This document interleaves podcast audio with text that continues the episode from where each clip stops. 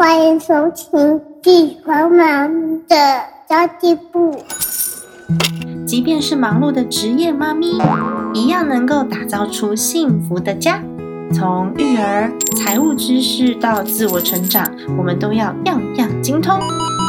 我是精算妈咪 Sandy Two，我会在这里透过自己自身经验的分享，以及访谈各个领域的专家达人，让你跟我一起打造属于我们自己的理想生活。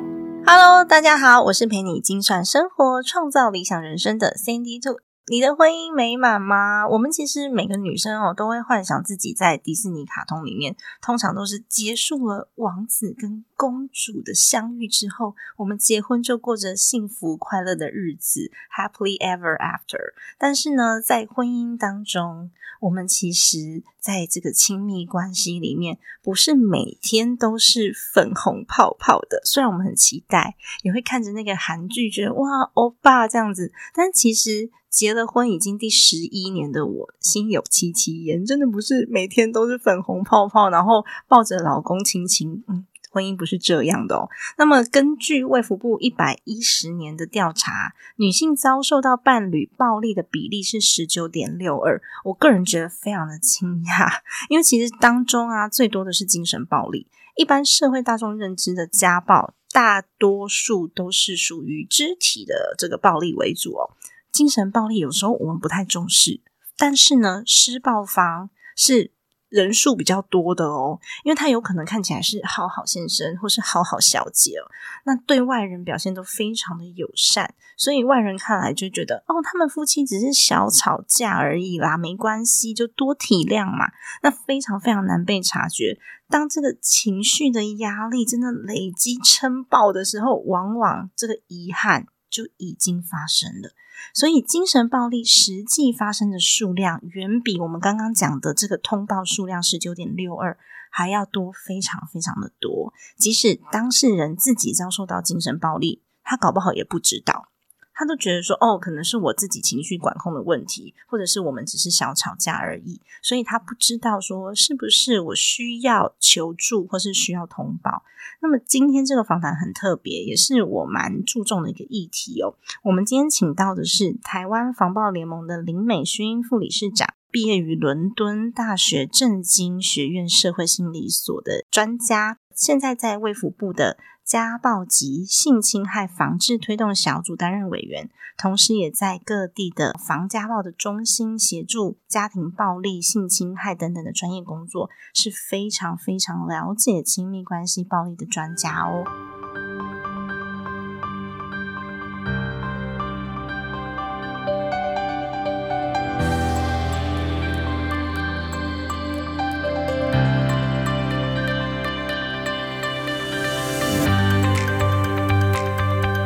欢迎美勋副理事长老师，你好。Hello，Sandy Two，还有我们所有的听众朋友，大家好。真的，今天这个议题我其实蛮紧张的耶，因为我觉得婚姻两个人在一起就是应该要互相可以扶持，但我身边听到好多的呃，在婚姻当中的伙伴有有那种。婚内失恋的啦，有那种婚姻暴力的啦，我都觉得好遗憾哦。因为我希望大家都可以过上很幸福的日子。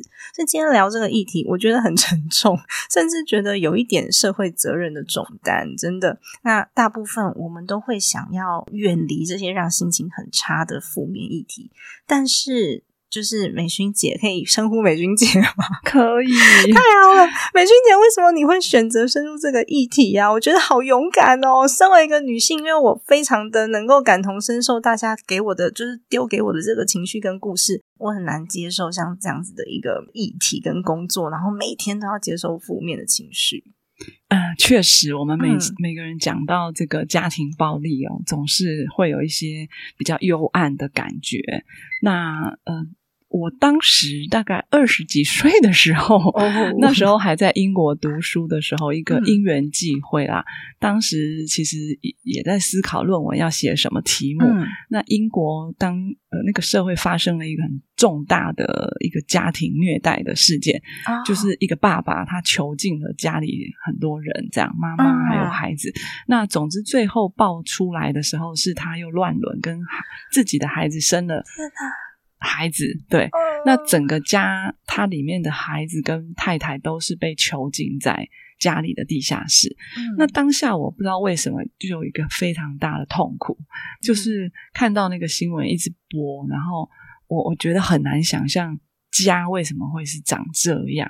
那那个是那个年代，坦白说也是二十多年前了嗯。其实台湾没有去谈论到这种家暴议题。对。那后来我就去查了一些资料，觉得蛮蛮特别的。家庭一直对我来讲都是避风港。嗯。哎，那怎么会变成是一个好像？一个杀戮战场，甚至是一一栋监狱呢。嗯，所以我就在那个硕士的研究里面就做了这个研究。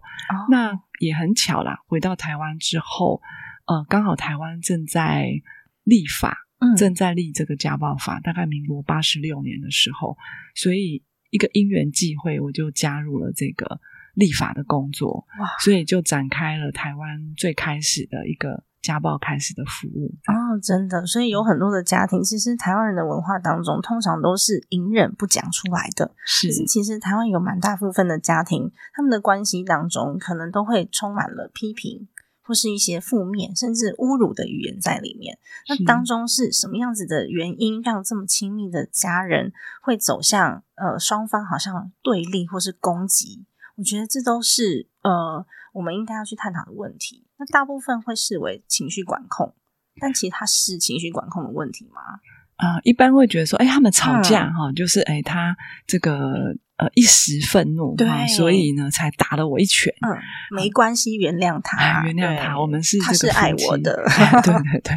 好，但是其实没有那么简单哈。像我我刚刚提到，像二三十年前在。都没有资源的情况之下，其实被害人只要遇到这些事情，包含我们求助的单位，大概都是用呃这些都是家务事啦，哈，对，法不入家门这样的观念去处理。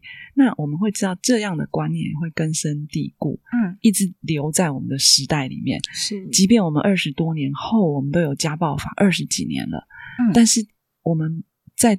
现在的社会里面，依然会看到有些人会觉得我们需要为家去隐忍。嗯，如果家庭里面发生了任何这样子，也许冲动啦、情绪的问题，我们就去隐忍。对，所以它的背后也代表了，就是一代传一代的这些对家庭暴力的一个迷思。嗯，然后当然，我觉得有一部分就是性别的问题啦。嗯，因为我们还是要很。务实、很结构的去看到数字里面呈现的，对家暴里面百分之八十几被害人还是女性为主。哎，那这个结构，你如果一个一个看，你会觉得好像都是他们夫妻两个事，但是你要以整体社会的量来看的话，你会看到一个就是一个男性多半都是男性在对女性的暴力。嗯，那显见就是这个社会里面一定有一个性别结构的问题。对对。让女性常常在这样的状况下去隐忍，而男性容易去施暴，成为那个施暴者。对，那就像 Sandy 刚刚讲，施暴也不会只是一个打或骂。对，没错。我们常常看到的施暴都是混合型的啦，很少说哦，他就是很单一，就是就是踢你、打你、戳你、拉你头发、撞墙这些，这些已经很很恐怖了，对不对？恐怖了。对对，但是事实上我们看到的是更恐怖的。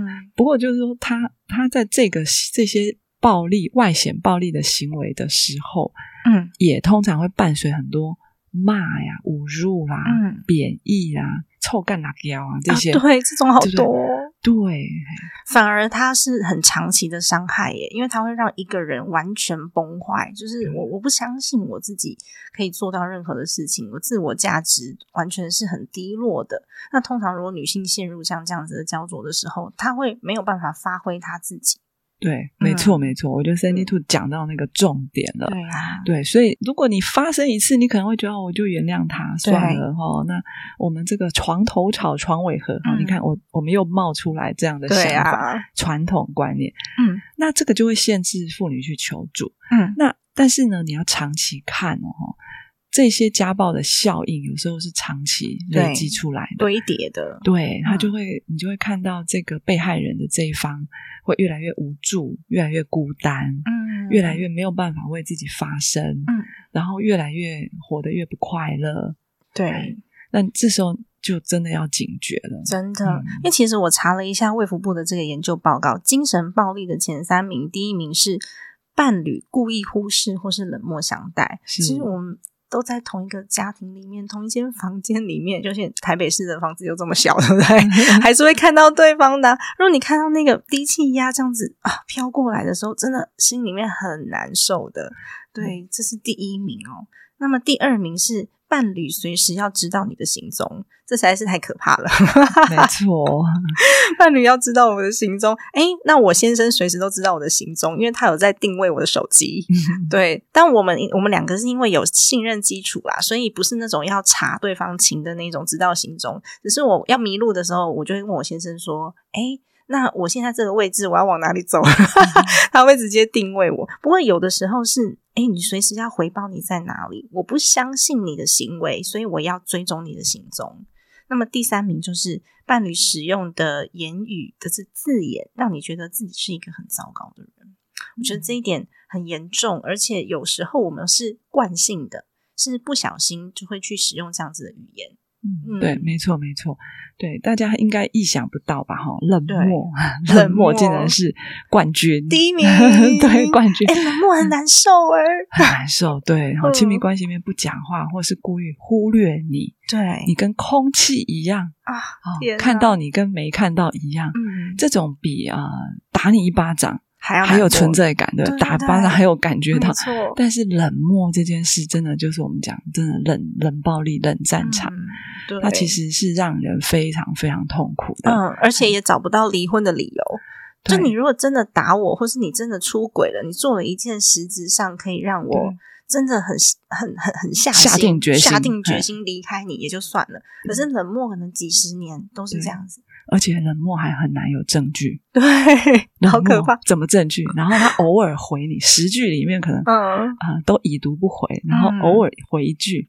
那你如果告上法庭说他都不理我，他都不理，然后这时候对方还说有啊，我有回一句，对啊，那法官也会觉得莫名其妙，这是什么案件这样子？对，就是对这个是很很为很困难的哈。嗯，然后另外一个，我觉得 Sandy 刚刚讲的很好，是那个跟踪定位的这个问题。嗯就是刚刚 Cindy 讲，他跟先生之间，你跟先生之间，嗯它其实是一个互信的基础嘛。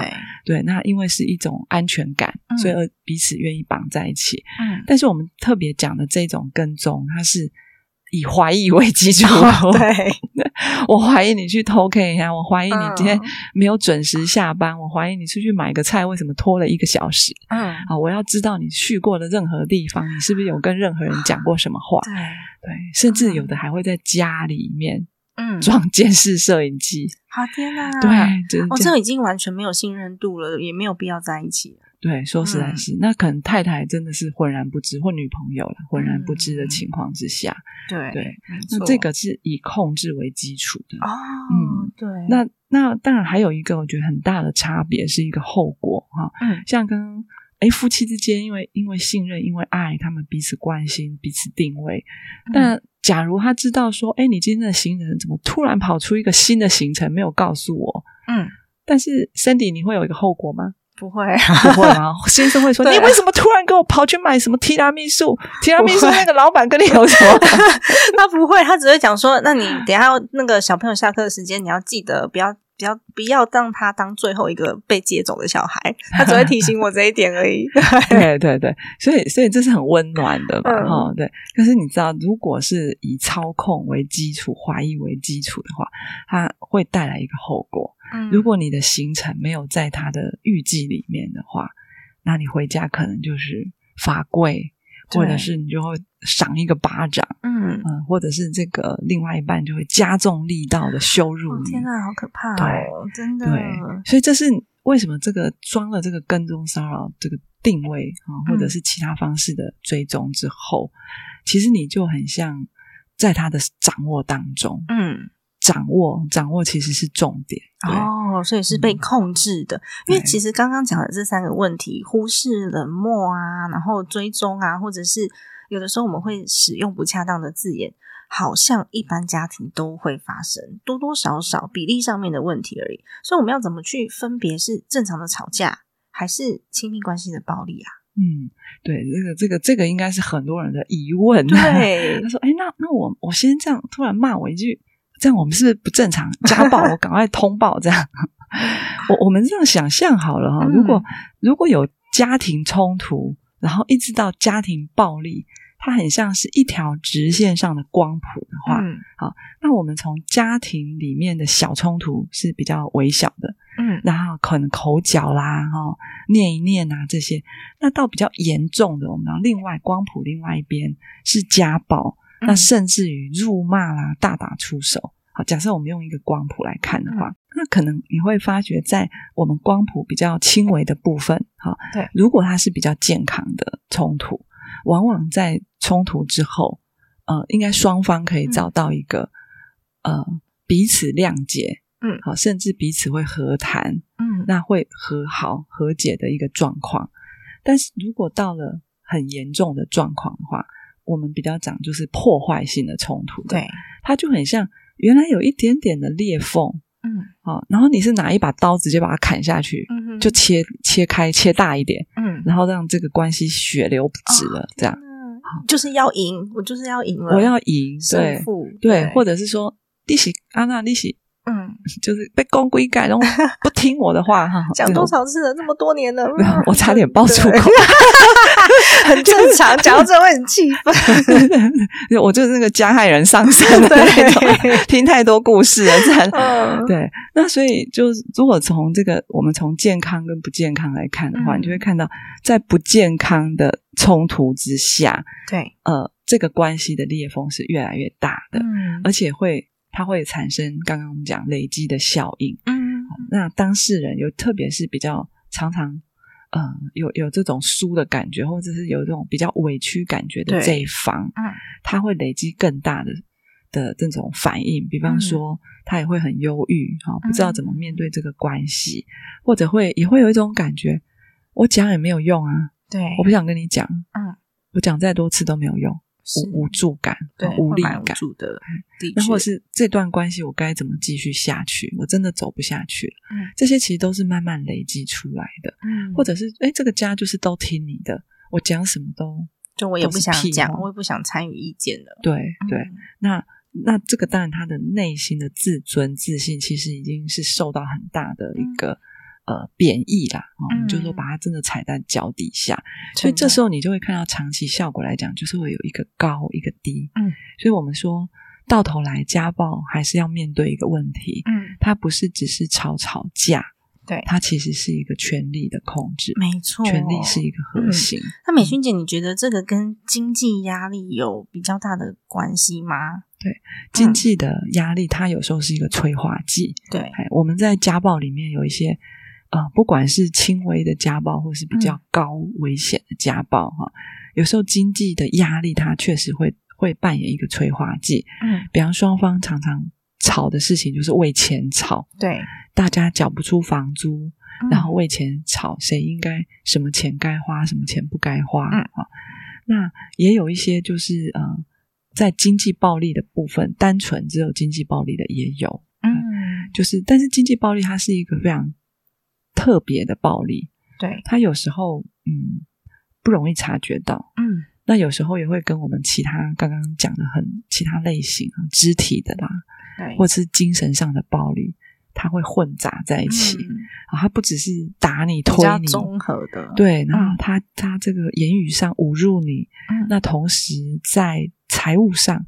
他也要当老大，他也当老大。我之前曾经有一个朋友，那他真的是我高中的同学哦。那他的状况是他跟他先生两个原生家庭的经济都还蛮好的，只是因为嫁了以后呢，他就呃没有没有再继续工作了。然后先生的呃可能家里家族里面的那个经济势力比较再强大一点点，比他原生家庭。然后他的先生嗯应该是说婆婆吧，他的那个前婆婆就要求他嫁进去的。之前就要先签署放弃所有财产的继承，才能够嫁进去他们家。然后我后来看到她的状态就不是很好，然后她因为呃怀孕，所以所以嫁的。那她第二个孩子又怀上的时候，她就去拿掉，她就说我再也不要帮这个男人生小孩了。嗯嗯，所以我觉得那个那个那个时候是蛮痛苦的，甚至我到他们家去做客，他请我帮他翻他先生的抽屉。嗯然后去看一下。他说他先生最近很常到某一个地区去看医生，然后有那个药袋，可是明明离我们家那么远，他到底是去做什么？所以完全就是印证了刚刚美勋姐讲的 综合对哦综合型的，我觉得蛮可怕的。尤其是这个女生的家庭，他们不是经济弱势、欸，嗯他们也是一个还蛮不错的，就是中产阶级以上的家庭。嗯嗯嗯，就还是会遭受到这种待遇，我觉得很很很让人觉得痛心啊。嗯所以不只是弱势才会发生这样的问题。嗯嗯，嗯对，其实刚刚 Cindy 讲了很特别的现象，就是嗯，看起来这个太太她是不知道先生的财务的状况，对，或者是他发生的一些事情嗯哦。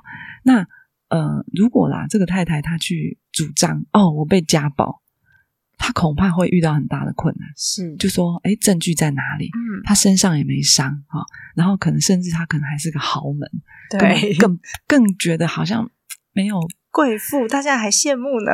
对，还还还说不出口，拉不下这个脸，嗯。去去告诉别人说我我其实心里受到很大的压迫啊、哦嗯。我这个婚姻我让我窒息，我喘不过气来，他可能真的说不出口。那所以他没有办法知道先生的财务状况的情况之下，其实也是我们常讲经济暴力的一种。嗯，对但是这个部分就是台湾在目前，我觉得整个倡导还有推广的观念的部分还没有到那么充分，对，所以大家会觉得好像哎呀，男生的钱啊，乱乱开开一堆啊，不知道就算了嗯这样。哎，但是可能对妇女来讲，她会觉得哎，这个我们这个家是大家一起的，对啊就很像家里面呃的面包，嗯，你想想看，这块面包你整个拿去。然后我手上没有半块，都没有。我想吃的时候，我要跟你乞讨，是还跟你要要两块吃，然后我都不知道你把我们家这一整块面包拿去分谁吃，拿去拿去给谁吃，吃了多少全感很？重。对、嗯对，所以你可以看得出来，就是说，如果各各位以合伙人来讲，家庭就是一个合伙人的概念、嗯啊。你另外这位股东呢，跟他卡阿爸呢，什么都不知道。哎呀，你到底股份跟他弄好一贴贴 啊，自己什么都不知道。哎对，这的确是会让关系蛮紧张的耶。像这样子的精神暴力比例应该蛮高的哦。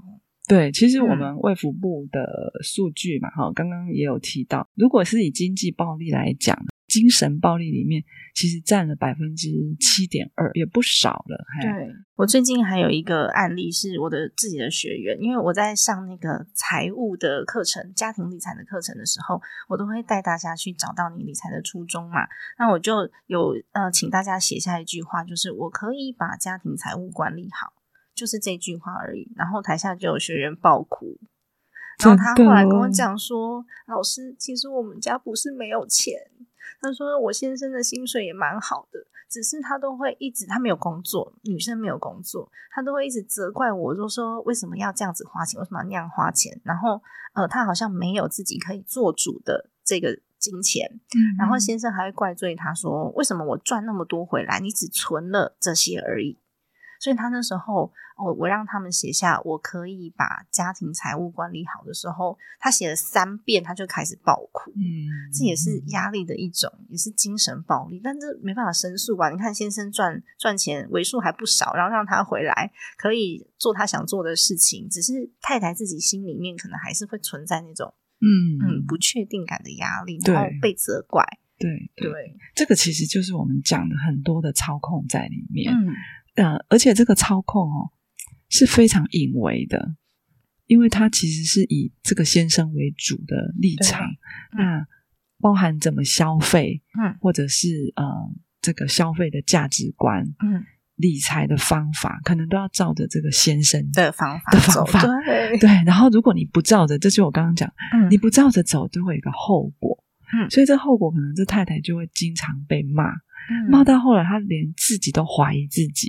真的？当他写下“我可以”，嗯、管理好家庭财务，他根本就是怀疑自己，嗯。因为他可能觉得做不到，甚至我想要管理好这件事情，但是嗯。我如果不照着我先生做的的讲的做，嗯。我会我会完蛋，嗯。我永远管理不好。嗯。对，他会产生很就一个很大的没有信心，怀疑跟不信任自己，怀疑自己的能力。对对啊，甚至可能对后来呃到后来都会对自己没有期待了。对，所以我们才会说经济暴力啊，它看起来很隐微，它藏在很多细节里。真的想要脱离这段关系的时候，你会又发觉自己没有能力处理好这个财务。再来是你身上可能也没有可用的资源跟资金，真的。但往往这一点就会让很多妇女啊，我们讲妇女会脱离不了受暴的关系。啊，对，因为最后你还是被屈得屈从于嗯，你没有钱这个事实，嗯，那还是要回到这个关系，就一点一点被剥夺那种感觉。对，所以我们才说这个我们讲的经济暴力，其实也是我们讲高压控管啊，嗯，整体那个操控的一部分。它会慢慢消融、消融，一点一滴消融你的自尊心，对，消融你的自信，消融你的能力，嗯，对，所以这是很可怕。的，真的，滴水可以穿石。本来你应该是一个非常有潜力的 CEO 的潜质的的呃的女性或者是男性。但是可能在这样的关系里面，你到后来是对自己没有信心。我其实有一段时间不是因为经济的关系，是因为我先生可以把家里面打理的非常非常好。可是因为我整个家庭的环境啊，我们家是从商的，家庭的环境跟我成长的背景，我就不是当家庭主妇的料。然后当我先生一直不断在苛责我这一点的时候，我其实有一段时间我是很不相信自己可以把所有事情做好的，因为听到的都是。为什么这个没做好？为什么你这个没做好？那有些很细节，我都在想说，那我会什么？为什么你的眼中好像我都不好？对，所以我是不是全部都不好？对。但我觉得，呃呃，我跟我先生的沟通是双向的，算是蛮蛮良善的。他也愿意，就是我们双方去做一个沟通磨合这样子。那后来我会发现啊，我那段时间里面，我很喜欢向外。去寻找成就感，嗯，去寻找那些愿意支持我说我好的人，对，所以这有时候真的会造成另外一种 问题，就有可能会造成呃婚姻上面有出轨啊，或是小三的问题，不一定是啊，因为我像我的话，是因为我自己有做节目，我自己有工作，所以我是我的听众朋友在支持我的，让我觉得哎我很棒，嗯，对，但如果没有的话，没有那个出口，可能就向外就真的去找小三了。对，没错，没错。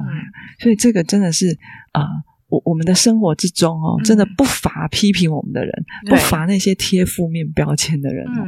所以真的，我真的也想借这个机会，如果你在一个亲密关系里面，这个人跟你这么亲密，你们能不能能不能彼此成就？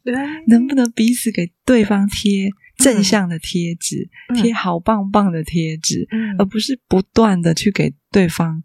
呃，贴这些负面的标签，对，然后批评他，嗯，对，其实只要彼此啊，我觉得，呃，给对方更多正向的鼓舞，嗯，双方来讲会互相的回馈，它才会变成一个正向的循环，没错。所以我们常说，在家庭暴力里面，哈，不管你是经济或是哪一种暴力，它最后就会像漩涡里面一直卷进去，嗯，你一旦开始了一个负向的互动模式。我骂你一句，然后我说你是猪啊，你那么笨啊，然后诶对方也开始可能回敬我这些话。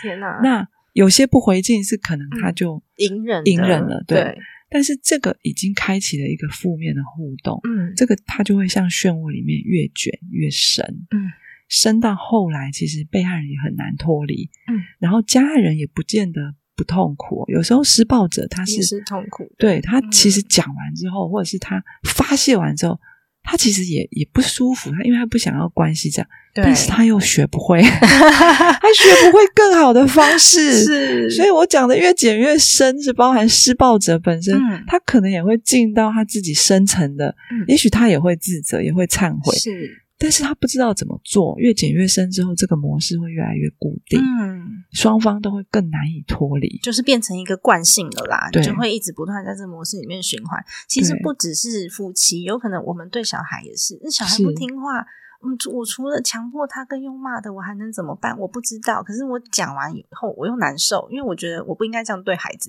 因为我又没有办法，所以其实真的要学习。对，嗯，对对，讲到一个关键，学习是一个重点。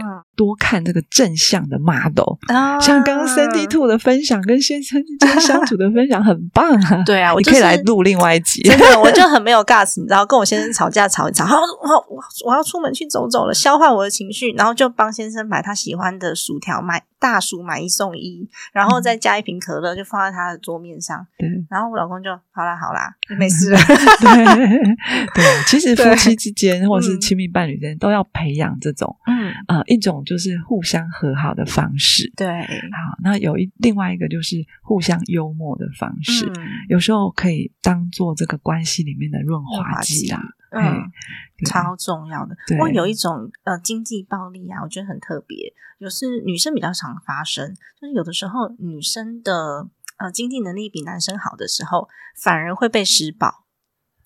啊，对对对也有，尤其是在我们都会区里没面。错。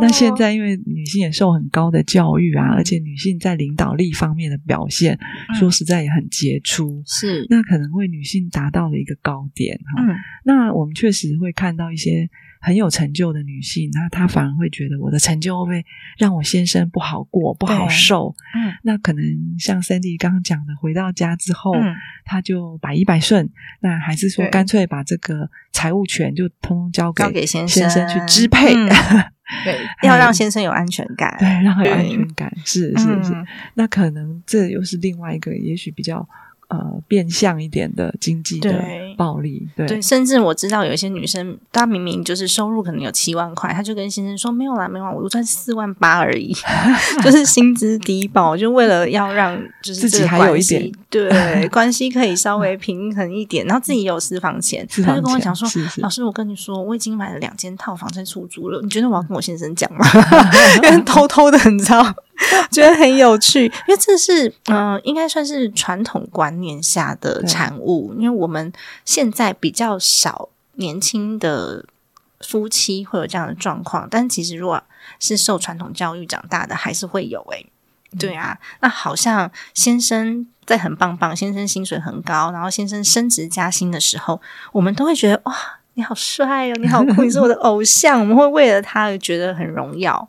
对对，然后甚至我们也会为了先生可以升职加薪，然后委屈自己。就像两个人如果说，哎，薪资水平都还不错，要育儿，通常是女生请育婴留停，嗯先生比较少，对。所以这相对也是我觉得是传统观念上面给的这些对男生跟对女生的期待。对，其实这一点嗯。非常重要哈，也其实也是所有暴力背后很重要的背景跟、嗯。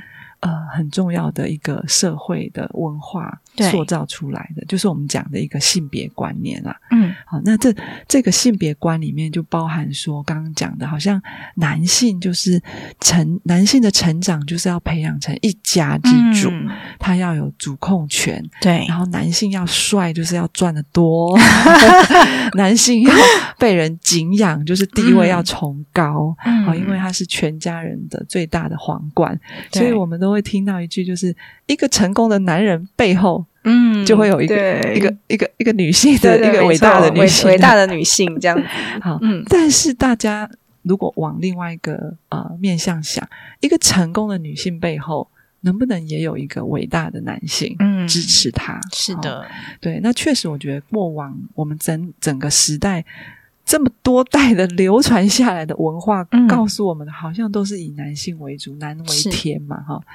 但是这样的观念其实已经不太适用于这个时代了。嗯呃，对我们来讲，我们还是很希望去倡议哈。现在是一个希望男性成就女性，女性也成就男性的时代。双向的对，然后嗯让彼此都都有更大的自由跟嗯弹性，能够发挥我们与生俱来的能力跟潜力，这样是不是很棒呢？，嗯对呀、大家双向成就。嗯，没错，其实不用要以男为天或女女的就一定为是地，其实我有时候站在男生的角度着想，我觉得他们也蛮可以放轻松一点哦。对 他们也可以放轻松一点，因为我们也没有说什么事情都要先生承担，因为现在的女性也是有承担力的。是那有时候呢，不只是家暴，不只是男对女，有时候女生也会对男生家暴，像刚刚美君姐有讲到的，百分之八十是女生，可是百分之二十还是有男生的。是是，对啊，有些女孩子也是蛮强势的，，而且很多男生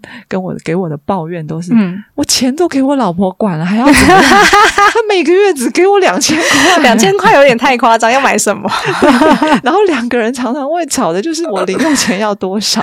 对啊，我觉得蛮可爱的。女生呃对男生的暴力是不是比较不会有那种肢体暴力？因为我们力气比较小。目前数字上看起来，嗯数字上看起来是比较这样子，因为毕竟女性要去呃施暴比较没那么容，就说嗯力气上啦。对但是女性的施暴也常常会跟反抗有关。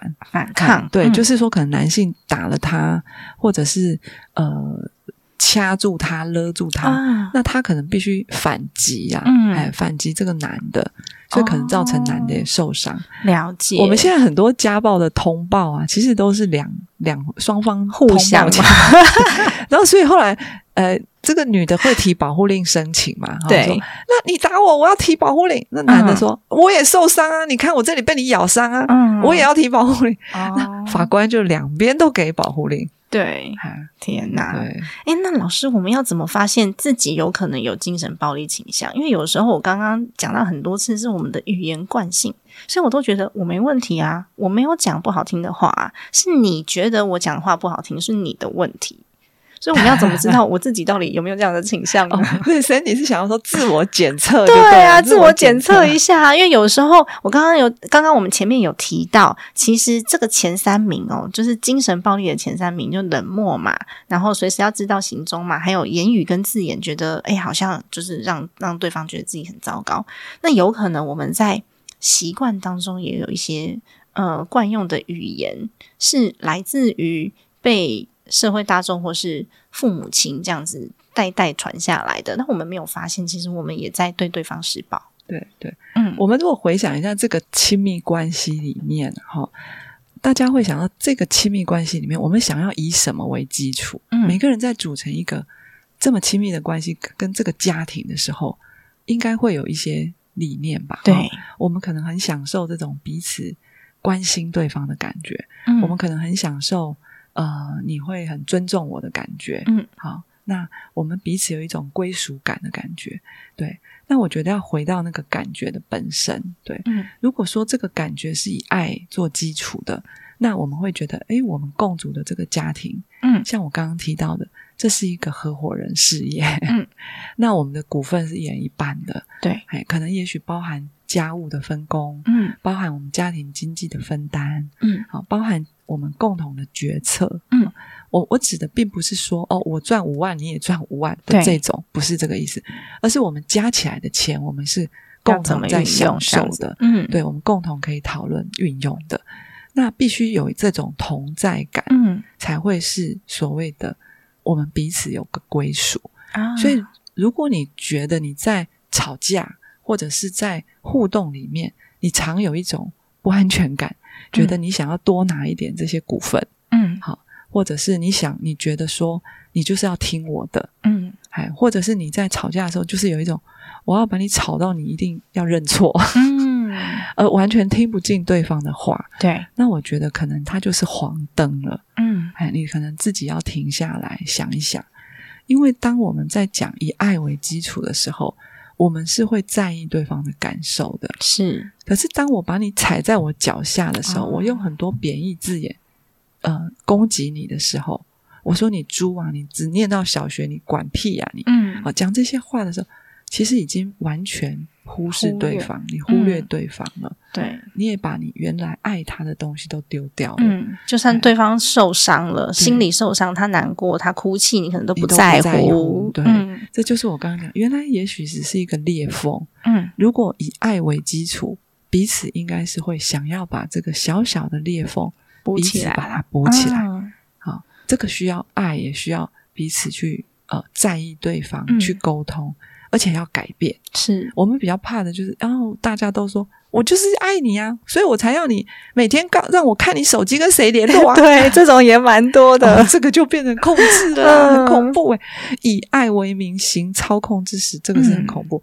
这个不是把裂缝修补起来，嗯，这个是你在伤口上撒撒盐，裂缝越来越大会越裂越裂越大。对呀、也有那种说，哎，我就是因为爱你，所以我要你越来越好啊，哎 我才对对对对。对对，我是哎，我就是爱你啊，所以你就是不能够跟男生讲话，嗯。不能跟男生出去吃饭啊。对，哇，好可爱怕，爱如果是把一个人自由都局限了，嗯。把一个人的人格也拿掉了，其实这不是真的爱，真啊的，所以我觉得我们都是先爱了才去学习怎么爱。嗯。说实在的，大家可能恋爱年纪十几岁、十几岁就开始，是。但是大家都不是先上课，上好一些课程，啊，我我知道怎么怎么表现爱，怎么嗯叫做爱与尊重，我才去谈恋爱嘛。嗯。大家是谈着恋爱乱谈乱谈，然后哎，然后就步入婚姻，真的就是那个 chemical 先来，对对对，我们的荷尔蒙冲动比这个实际上的理性来的多，没错，真的。所以真的是，我觉得爱是一个课程，它真的嗯是要学习的。是对，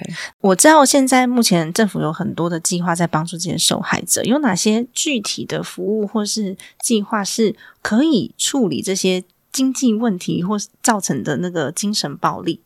对，我嗯们最、最简单好记的还是一一三。一一三。对，嗯，一一三就是我们呃所谓的妇幼保护专线，好、当然现在不限于妇幼啦，嗯。任何跟可能家暴啊，或者是这种呃比较隐私性侵害啦，或者是你有一些疑虑啊，什么数位性暴力的这个部分，嗯。其实都可以跟踪骚扰都可以打这个专线询问。嗯。那包含哎，你也许你觉得你自己的经济上有受到一些控制，甚至可能你想工作，但先生就是怎么样不让你工作。哦对，哎，因为这个经济暴力，就像我刚刚非常的隐晦，嗯。它有可能是因为局限你的资源，比方不让你出去工作，嗯。或工作的时候一直狂抠你回家，嗯，好，让家里又怎么了，你一定要回来，让你没有办法好好安心工作，对，这个都都含在我们的经济控制、嗯。经济暴力里面的。是，其实都鼓励大家可以打一一三谈一谈。嗯。好，那当然还有每一个县市都有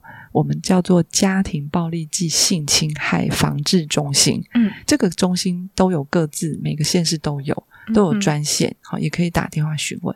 那还有大家比较耳熟能详的一些基金会啊，像立新基金会啊、现代妇女基金会。嗯这些都会有一些他们的电话，我们可以抒发一下情绪，然后也可以嗯谈一谈。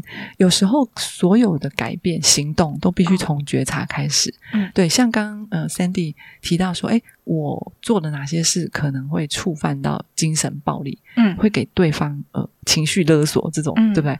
那我觉得这是一个很好的发问。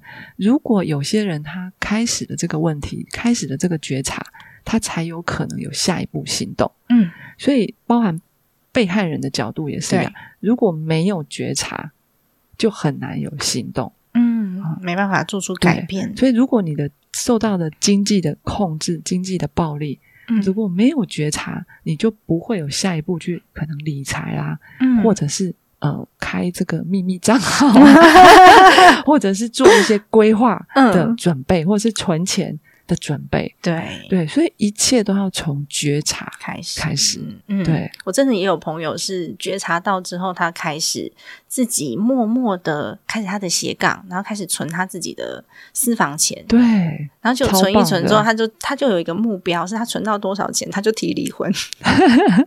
是对。是是。然，后我刚刚讲到的那个朋友，他也是就是那个身在豪门但是没有金钱主控权的朋友，他后来也是秘密的规划，他要拿到孩子的抚养权，对，嗯所以他就去找了工作，然后累积他自己的 credit。然后也跟家里面的人，那的确现在孩子的抚养权是在女生这边的，哦、嗯 o k 对对啊，，所以其实确实啊，这个这些事情是可以规划的。嗯，哎，我们讲的不是说好像发生这个事情都要劝大家分开，是，并不是的哈。我们的案例里面也有一些最后是再合在一起的。嗯那如果要分开，它也需要时间准备跟规划。没错，哎那我们这个是其实是鼓励的。嗯那如果要合在一起，有时候呃，把这个盖子掀开来看，嗯你觉察了之后，双方把这个盖子掀开来看，看我们现在关系恶化到什么程度了。要走在一起还是不走在一起？再来决定下一步要怎么办？对，那如果我们还要继续在一起，那我们要怎么改变？嗯，修正这这这些呃行为。真的，我们有一些状况是双边都都有保护令之后，嗯，那双方的关系就变好了，慢慢 和好 有距离的美。对呀，我知道有很多这种真的是看不见的伤。然后呃，去年卫福部有一个。征稿的活动就叫做主题，就叫做“看见看不见的伤”。有民众投稿的这个短片，然后非常非常的受到欢迎。所以今年七月份，卫福部会办理一系列的主题影展。那这部分呢，是可以透过旁观者的角度去感受到精神暴力到底有多么的多元化，不只是我们认知的这一些。我觉得是可以让民众去多了解你自己是否处在精神暴力里面。那可以请那个美薰姐帮我们介绍一下这次的影展活动吗？好啊，这次的影展哦，真的很特别，应该也是台湾第一次哈以精神暴力为主题啊做的这个影展。那影展的主题叫“这是爱？问号还是伤害？”啊，这个应该是大家常常在这个十字路口 很疑惑关系的交叉路口的时候的一个很大的疑惑哈。好，那呃。目前规划的时间点，哈，影展的播出是在放映了啊，是在七月十五到十六号，嗯，在台北华山的光点，嗯，然后接着呢，在七月二十二号会在台中站前的秀泰，嗯，然后七月二十三号会在高雄台旅的秀泰，嗯，那这次的影展其实我们前面的准备哈很多，那也网罗了国内外的影片。好，国外的包含英国、美国、西班牙或欧洲，嗯，哦，甚至还有印尼、哈萨克，哦，应该大家都不常见的，也看不到的这个长片或短片都有。对，那还有另外一个呃亮点，就是刚刚 Sandy 提到的，我们去年啊，卫福部啊帮呃举办了一个征件哈，嗯，各路英雄好汉的这个投件，对，哇。哎，不得了了！因为我也是评审，所以我全程都有看参加，真的有几部片拍的很好，嗯，所以这次也会列入这个短片的播映，超棒，然后让大家讨论。那也有纪录片哦，嗯，那个导演自己本身把自己的故事拍下来的，那所以啊，真的是精彩可期呀，嗯，那。就我了解，是六月二十号会有一个记者会发布的记者会。那实际的映放映是七月哈。嗯，那六月二十号记者会的时候，到时候呃，卫福部也会公布一个网网址哈。这个网址里面，各位可以进去测验一下自己的关系。我知道，就进到那个网站上面，然后网址下面有一个叫做“测测别人眼中的你”。啊，哎，点进去之后，你就可以知道，哎，别人眼中的我到底长什么样子，甚至最后会推荐你去看这几部短片，哪一个是比较适合你的状态。对，那我们真的很多时候都没有觉察，有觉察就是好的开始。对，那如果你对你自己的觉察力还比较低的时候，透过一些工具去帮助到自己，我觉得是很棒的。对对，而且我们哈要真的要鼓励，不是当事人或怀疑自己的人才去看或者是关心哦，而是我们周遭所有的。人都应该关心这个事情。这这个，我们刚刚讲哈，这个家暴它其实的脉络，它还是来自于文化，嗯，特别是我们的性别文化，还有我们传统的一些框架女性的文化。没错，对，所以。还是需要这个已经是历史共业，讲白一点，我们如果希望我们的下一代、下下一代可以免于这些的干扰或者是这种禁锢的话哦，真的要我们现在开始，每一个人都要去关心这个事情。而且以我们的那个统计，你看五个女性里面就有一位，哎，拜托我们周遭里面亲朋好友里面。就超过五个人的话，所以它里面一定有很多都可能是被害人或潜在的被害人，但自己不知道。自己不知道。所以这次这个影展，它是多元化的呈现，是跳脱文化的，然后让我们去认知到，因为我们自己的文化之外，有可能有这这些类型，它都属于精神暴力，对，而不是我们都觉得啊没事啊，这小事情。对，而且从不同观点哦，有些影片你会看到从儿童的观点，对你想想看，如果一个孩子。长长的在这样的一个环境长大，他学到什么？他感受到什么？嗯，那有些会从施暴者的角度，施暴者为什么会变这样？他真的真这么坏吗？嗯，还是他的前面的家庭里面有发生发生什么事情？对，还有校园。对。校园也有也有部分的的那个影集是针对校园爱情故事的，对，尤其我们更希望我们刚刚讲的恋爱啊，练嗯。练习的练啊，哦，你的恋爱里面也要练习爱，对，这个要从哦年轻人就开始啊，真的，它是一种习惯哦。所以从现在开始，你身边的那个人，你就好好的爱他，每天鼓励或是称赞他一句话就好，你不要觉得很肉麻，它是非常非常有用的。虽然说我先生已经被我称赞到他有一点大头症，他都说 哦，对啊，是正常的、啊，我就是帅啊。但是这件事情是真的可以从小小的动作开始去改善你的亲密关系的。也许在华人的文化里面，“我爱你”三个字真的很难讲出来。嗯那我们就抱一下也好啊，对，或者是帮他倒杯水也好啊。吵架的时候，我们想想看，用什么方式可以跟大家和好。对，嗯对，真的，我们刚刚节目一开始 candy 就讲啦，我们从小读的童话故事都是王子跟公主最后过着幸福快乐的生活。对，没错。哎，拜托，可是大家不知道啊，如果这个幸福快乐生活续集是一出一出的家暴，哦很可怕吧？很可怕白雪公主的下一集是是家暴，好，结果白雪公主鼻青脸肿。真的，所以就是不行不行，所以我们要倒带倒带，我们要嗯。重新编剧。